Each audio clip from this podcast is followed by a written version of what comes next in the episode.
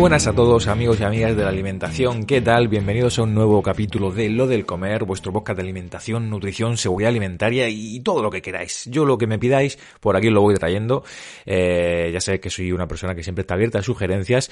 En primer lugar, os quiero felicitar el año, eh, porque ya, vamos, si no te felicito el año después de que estemos en 2021, todo el mundo felicita el año. Estamos a 5 de enero cuando se está grabando esto, ya te, tendría que haber felicitado el año 30 veces. La gente va a seguir felicitando el año pues hasta marzo, probablemente, ¿no?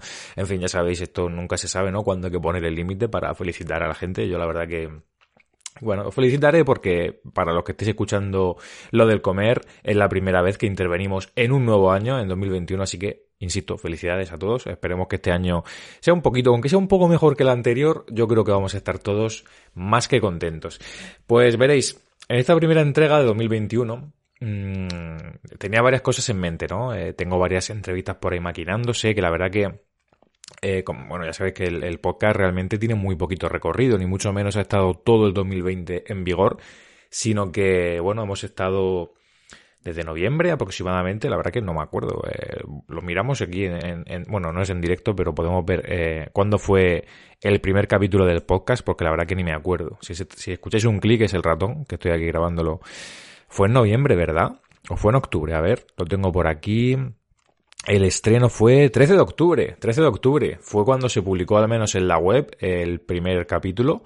O sea que fue a mediados de octubre, realmente un par de meses y medio, muy poquito tiempo. O sea, no ha habido tiempo a hacer grandes cosas. De hecho, hemos tenido eh, hasta la fecha ocho, no, nueve capítulos con este último de el pasado de la experiencia estudiando el máster. Han sido nueve que yo para, vamos, está bastante bien, ya que soy una persona que le encanta empezar cosas, pero la continuidad es algo que se le complica. Entonces, con esto me veo bastante fuerte y con ánimos y con ganas y la verdad que me divierto un montón porque es algo diferente a lo que normalmente os ofrezco por redes sociales. Estoy seguro de que muchas de las personas que estéis escuchando esto ahora mismo pues ni siquiera veis la mitad de cosas que pongo en redes, no me seguís por Instagram, o solo me seguís por Twitter, o me seguís por un sitio. Entonces esto es como un campo más un abanico más y, me encanta, ¿no? Que podéis disfrutar de los contenidos ya sea de una forma u otra. Pero bueno, que me enrollo como siempre. Este es el capítulo número 10. Cifra redonda, ya eh, entramos en las decenas, ¿no? Eh, si no me equivoco, si no me fallan las matemáticas de cuarto de primaria, ya serían decenas. Y para este episodio no tenemos una entrevista, insisto, hemos tenido muchas entrevistas, quizá demasiado seguidas, quizá las debería haber fraccionado más, pero ¿sabéis qué pasa? Que empecé con muchas ganas y tenía mucha gente en mente a la que quería entrevistar eh, propuse muchas entrevistas de golpe, de hecho hay algunas todavía pendientes que he propuesto y seguramente la gente está pensando que soy un desgraciado porque no les he vuelto a decir nada, pero es porque quiero tomármelo con más calma, porque las entrevistas molan mucho, las disfruto mucho, pero tampoco quiero saturar y sí que quiero sacar pues más contenido propio de yo hablando, contando mis movidas, mis historias. Y eso es lo que vamos a hacer hoy.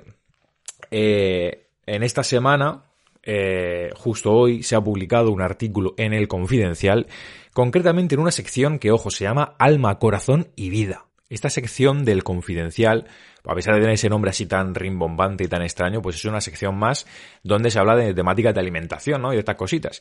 Y bueno, como muchas otras veces, eh, pues el periodista aquí en concreto, que se llama Miguel Núñez, que la verdad que no lo conocía, es la primera vez que me contactaba, me escribió por privado de Twitter para pedirme, pues, eso, si me podía mandar unas preguntas para, para echarle un cable con lo que es la redacción del contenido del artículo. Y por supuesto, yo encantado.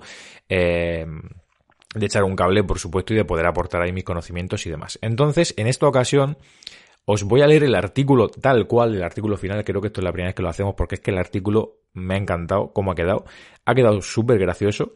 Y al igual que el anterior eh, episodio del chocolate blanco, si no lo has escuchado, te animo a que lo escuches. Ahí, si no recuerdo mal, lo que os estuve narrando o hablando fue sobre unas respuestas que se quedaron, digamos, en el tintero, que nunca llegué a publicar, eh, ni en el artículo de, la web, ni en ningún sitio. Entonces, a eso fue un contenido, digamos, exclusivo. Luego también os he estado leyendo tareas del máster, eh, os he estado leyendo mil movidas, no sé qué más os he, leído, pero creo que esto es la primera vez que lo hacemos. Es decir, bueno, estoy viendo mi memoria, que llevamos solo 10 capítulos y ya he perdido la memoria de lo que hemos hecho los anteriores, pero bueno, así soy yo, ya me conocéis, si no, pues me iréis conociendo.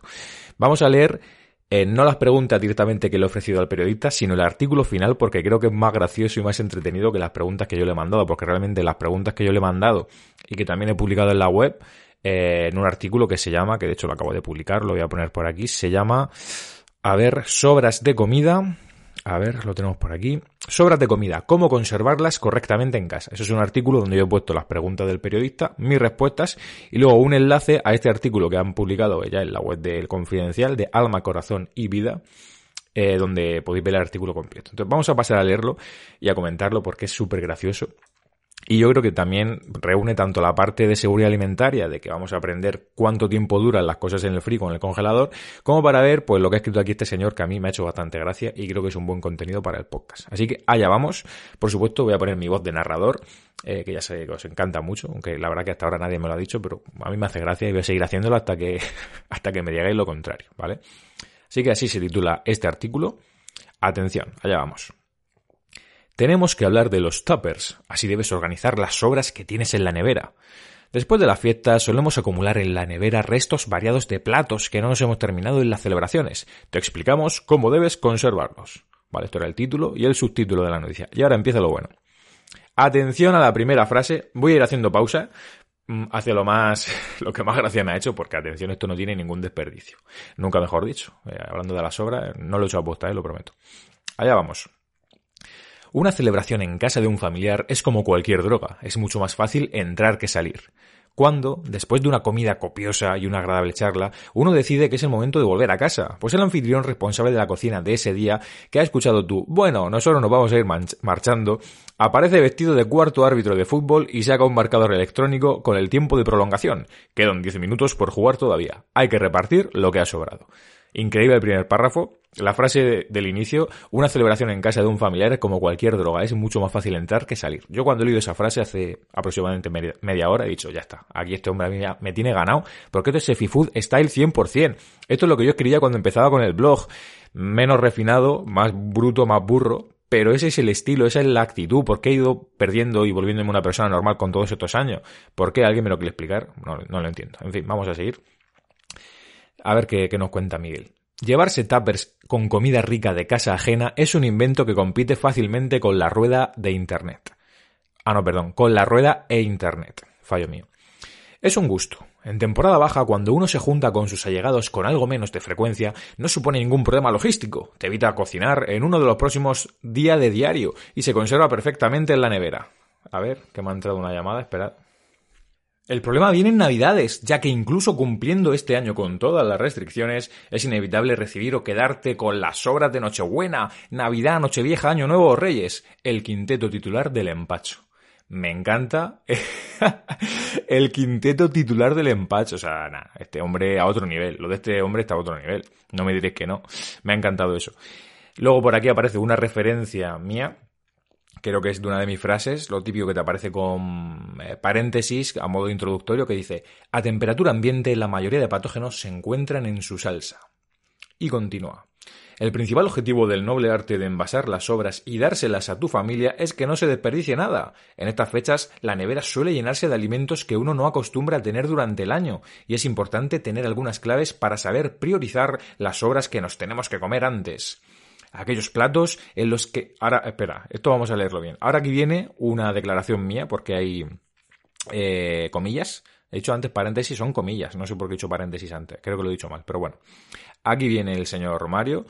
Aquellos platos en los que hayamos utilizado huevo crudo, incluyendo salsas como mayonesa casera, siempre son los más perecederos y deberían consumirse en el mismo día. Explica Mario Sánchez, tecnólogo alimentario y divulgador en Sefifood. Si hemos utilizado huevo pasteurizado que viene ya envasado, tenemos un margen más amplio de hasta tres días. Esto aplica a cualquier plato que incluya huevo cocinado. Los tiempos también son escasos si hablamos de carne o pescado crudo, ya que como mucho eh, tendremos ya que como mucho tendremos uno o dos días de margen para consumirlos. Si están cocinados, ese margen se puede ampliar a los 3-4 días. Esto es cierto y mola mucho ver cómo el cocinado, el tratamiento térmico alarga la vida útil de los alimentos. Ya sabéis, carne, pescado crudo, uno o dos días en el frío y si cocinamos podemos pasar a los 3-4 días. Estos son cifras aproximadas, que nadie vaya ahí a fliparse y pensar que, bueno, uy, si me paso tres días y medio, si llego al día y medio, al 4,5, al 5,75. A ver, son cifras aproximadas y siempre puede ser que un pescado, por lo que sea, pues eche un poquito, a perder antes. Pero sí que son valores aproximados que nos pueden servir como referencia para productos pues, de ese tipo, como carne o pescado, que son perecederos, que perecen, que se mueren, que, digamos, que aguantan poco tiempo, ¿no? Y continuamos con el texto. Es importante recordar también que hay que tratar de evitar que la comida que hemos cocinado se quede toda la tarde o toda la noche en la mesa o en la encimera de la cocina, hasta que nos ponemos a organizarla. A temperatura ambiente la mayoría de patógenos se encuentran en su salsa, por lo que no debemos ponerle las cosas fáciles. Se recomienda que no sobrepasemos las dos horas a temperatura ambiente. Siempre es interesante meter al frigorífico lo antes posible. Eso sí, esperando a que el plato se enfríe para evitar modificar la temperatura interna del electrodoméstico. Por favor, lo pido. Gente, no metáis el plato calentísimo ni el tupper al frío, que os carguéis el frío. El Federico, it's broken, como diríamos por aquí. Bueno, por aquí no, he mezclado una palabra inexistente, pero por aquí en mi casa, en mi familia, mi madre sobre todo le suele decir al frío, no sé si lo dice ella, a lo mejor viene de otro sitio, pero a mí me suena que lo dice ella. Al Federico, al frigorífico, se le dice eso, ¿no? Y lo de broken, pues de Inglaterra, así que eso, nada, no es murciano. Vale, por aquí nos saltamos un anuncio del periódico y seguimos. Capítulo aparte merecen clásicos de estas fechas como el marisco. Sánchez recomienda. Sánchez soy yo, ¿vale? No es el presidente del gobierno, soy yo. Sánchez recomienda tener en cuenta la diferencia entre el cocido y el fresco. Debemos intentar minimizar al máximo los procesos térmicos aplicados en los alimentos, por lo que si nos ha sobrado marisco ya cocido, lo mejor será intentar consumirlo en los próximos días entre paréntesis 3-4, en el frigorífico, reservando la congelación para sus versiones crudas o frescas, donde podemos alargar la vida útil de los 1 o 2 días que nos aguantaría en el frigorífico hasta los 3-6 meses en el congelador.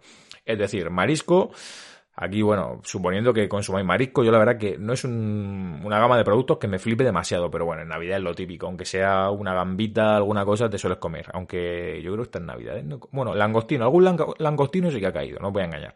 Algún langostino a la plancha ha caído fácilmente, pero bueno, eso que al final se comporta también como, digamos, la carne y el pescado. Si estaban eh, crudos, uno o dos días. Y así cocinamos, a, bueno, vamos a 3-4 días en el frigo, pero un langostino, una gamba cocida. Bueno, si es cocida, sí, porque luego te puede servir para otros platos, pero un langostino de estos que haces a la plancha y todo eso, eh, para luego tomártelo después, no sé yo, eso sí está bueno, pero en fin.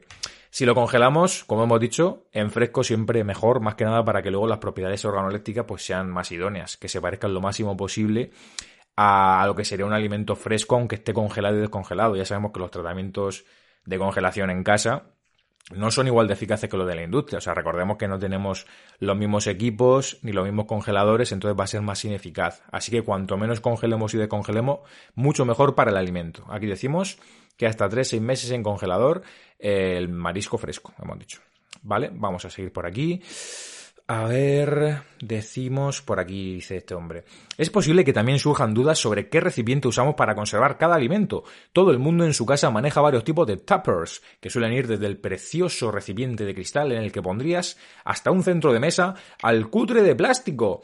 ¿Hay alguna diferencia en conservar la comida en envases de cristal o de plástico? Perdón por ese gallo. Mario asegura que la seguridad alimentaria es la misma en ambos recipientes. Tanto plástico como cristal son materiales aptos para el contacto con alimentos. Eso sí, será importante buscar en el envase el símbolo que acredita su uso apto para el contacto con alimentos, que es el clásico dibujo de una copa y tenedor. Aquí, efectivamente, hablamos de seguridad alimentaria en una conservación clásica. Aquí le di una respuesta, la verdad que sencilla a lo que preguntaba, pero no estamos entrando en si se calienta o no, porque si hablamos de aguantar la temperatura como tal, el cristal, el vidrio suele ser más interesante ya que es un material más inerte algunos tipos de plástico, aunque estén preparados para mm, microondas y todo esto, pues sí que podrían tener cierto riesgo, sobre todo si los recalentamos en exceso. El plástico en general es un material que es más susceptible de degradarse con el calor, podríamos decir, ¿vale? En general, hay muchos tipos de plástico, pero podemos decir eso. En cambio, el vidrio aguanta mejor el calor. Entonces, si hablamos de seguridad alimentaria referente a cuándo se utiliza un tupper en un alimento caliente o que se va a calentar, pues seguramente el de cristal o el de vidrio sea mucho más interesante o más seguro que el de plástico, ¿vale? Dentro de que los plásticos, estamos hablando de plásticos aprobados y con, vamos, con su uso, no cualquier tipo de plástico, porque no es lo mismo ni vale a todos, no vale meterlo a todos en el mismo saco, ¿vale? Y ya si hablamos de fragilidad, pues obviamente ahí sale ganando el plástico, porque el plástico te aguanta todo, se lo puedes tirar, yo que sé, a, quien quieras a la cabeza, que sabes que el tupper de macarrones no se va a romper. En cambio, si es de plástico, o sea, perdón, si es de vidrio de cristal, pues se rompa el tupper y seguramente tú acabes en, la cárcel, puede ser, ¿no? Según, según la, puntería que tengas. Entonces, esa es un poco la, la matización, ¿vale? En cuanto a seguridad alimentaria, en general, lo mismo nos da uno que otro, pero tiene esos matices la cosa, ¿vale? Por aquí seguimos, a ver. Debemos evitar pasar la comida del congelador a temperatura ambiente. Vale, otro highlight, otro titular, titularido por aquí.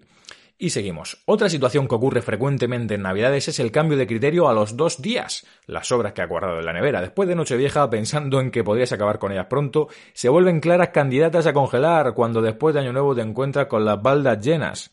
¿Cuánto tiempo puede pasar un alimento en la nevera después de cocinarlo y antes de decidir congelarlo? ¿El criterio es el mismo con todos los productos cocinados?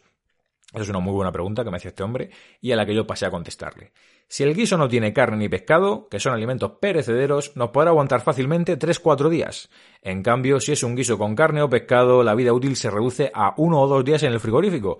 En ese supuesto, estaríamos en el límite de los dos días, por lo que lo mejor sería congelarlo cuanto antes. El límite del bien, el límite... Perdón. Decía que en este caso los guisos son un poquito más especiales. ¿Por qué? Porque es un alimento pues que rico o sí rico eh, está bastante formado por agua y ahí pues es un caldo nunca mejor dicho es un caldo de cultivo ideal para los microbios. Entonces ahí los tiempos cambian un poquito vale siempre se nos ha dicho se suele decir pues cuánto te aguantan las obras en la nevera pues un par de días. Es muy genérico como vemos. Eh, si hablamos de carne pescado del producto que sea puede cambiar la cosa, ¿vale? Por eso es importante aquí hacer esos matices, por si alguien, pues como es normal en Navidad, comemos cosas muy diferentes, muchos tipos de alimentos, tengamos unos rangos de días o unos periodos, sí, temporales un poquito más fijos y moldeables, sabiendo que según el alimento pueden cambiar de uno a otro, ¿vale? Continúa este hombre por aquí, creo que ya queda poquito.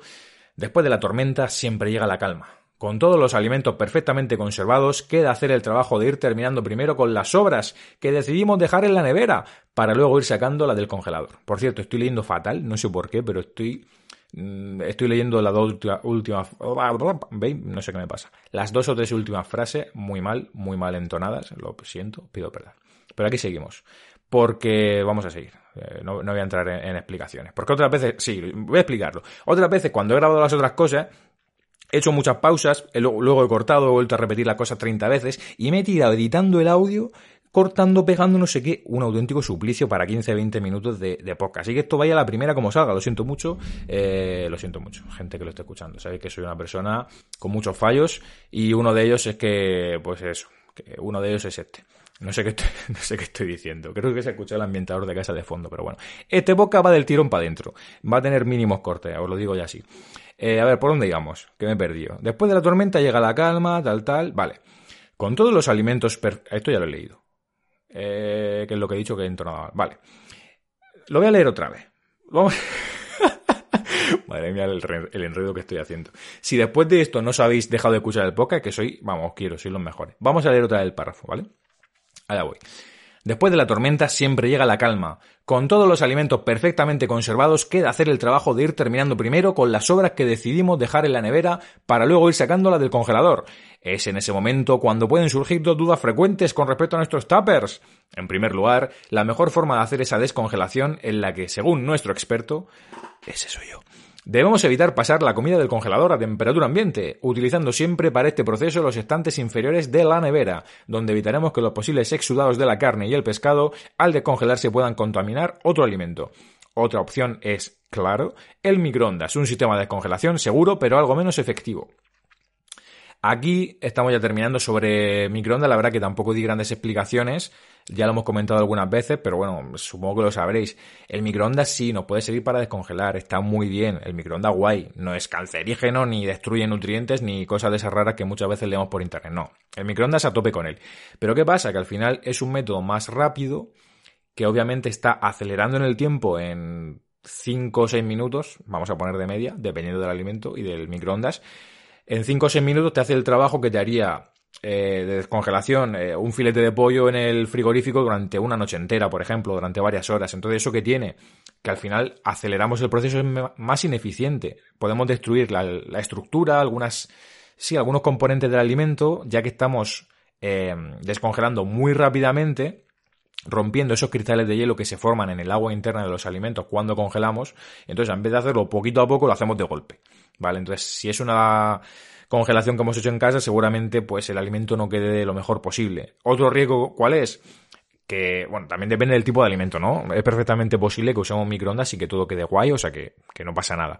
También depende del alimento y del microondas lo bueno que sea. Pero otro de los problemas, ¿cuál es? Que nos pasamos a veces con la descongelación ¿Y qué hacemos? Que sobrecocemos o cocemos el alimento en exceso. Aquí no lo ha pasado de poner un filete de pollo, un lomo de cerdo y que lo veas ya que está casi cocinado porque te has ido a, no sé, te has ido a lavarte las manos a la sed y cuando has vuelto se te ha pasado el tiempo.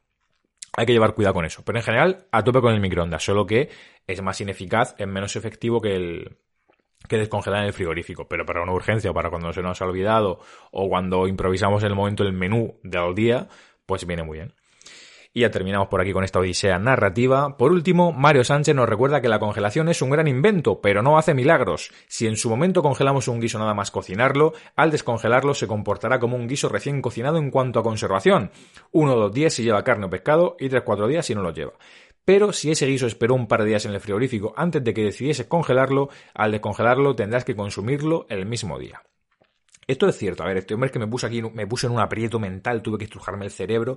Recuerdo que la pregunta me decía, lo que hemos leído, pero bueno, si no lo explico con mis palabras, eh, por si no, no ha quedado claro. Básicamente, tú tienes una sobra, te sobra un plato de cocido, por ejemplo. Aunque cocido en Navidad, bueno, ¿Por qué no? Has comido cocido el día de Reyes porque te ha apetecido y luego has celebrado los Reyes pues, con un buen plato de garbanzo en el cuerpo. Cocido, eh, lo has dejado en el frigorífico dos días y luego lo dices, uy, que ya lleva estos dos días o tres o lo que sea, no pasa nada. Lleva dos o tres días, voy a, voy a congelar lo que se echa a perder. Vale, lo puedes congelar. También os digo, yo no lo haría porque ya estamos arriesgando mucho con los tiempos.